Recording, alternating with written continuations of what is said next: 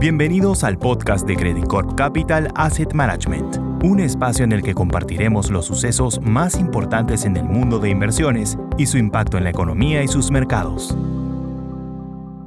Hola, soy Jorge Bengolea, vicepresidente de soluciones de portafolio de Credit Corp Capital Asset Management, y hoy les quiero contar sobre lo que ha sucedido en los mercados financieros esta semana y cómo interpretamos estos movimientos.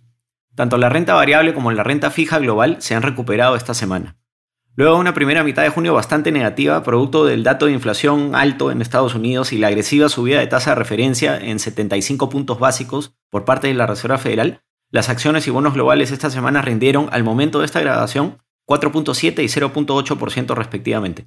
Esto desde nuestro punto de vista tiene dos causas. En primer lugar, y aunque pueda sonar un poco contradictorio, los datos publicados esta semana que confirman la desaceleración de la actividad económica en los mercados desarrollados pueden haber tenido un efecto positivo de corto plazo en los mercados. ¿Por qué?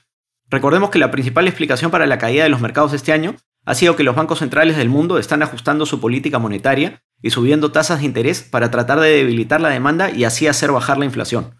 El hecho de que se publique data que confirma la tendencia a la baja en el ritmo de actividad económica hace que muchos inversionistas empiecen a pensar que la inflación empezará a moderarse y por lo tanto los bancos centrales puedan también tomarse un respiro. De esta forma, las tasas de interés dejarían de subir y las valorizaciones de los activos se favorecerían. Desde nuestro punto de vista, esto es algo prematuro todavía porque los bancos centrales, en particular la Reserva Federal de Estados Unidos, han sido bastante enfáticos en señalar que su prioridad es traer bajo control la inflación y quieren ver suficiente evidencia de esto antes de moderar su postura. Nosotros no creemos que esto vaya a suceder en los próximos dos o tres meses aún, por lo cual esperamos ver volatilidad en el corto plazo, aunque en menor medida que la vista en la primera mitad del año.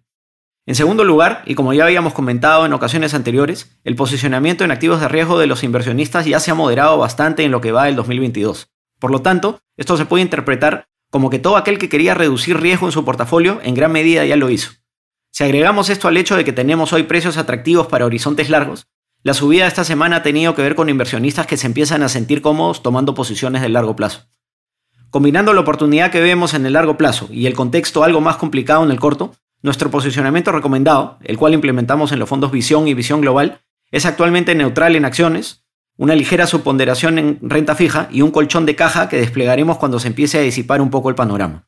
Eso es todo por ahora, gracias por su atención y hasta el próximo viernes.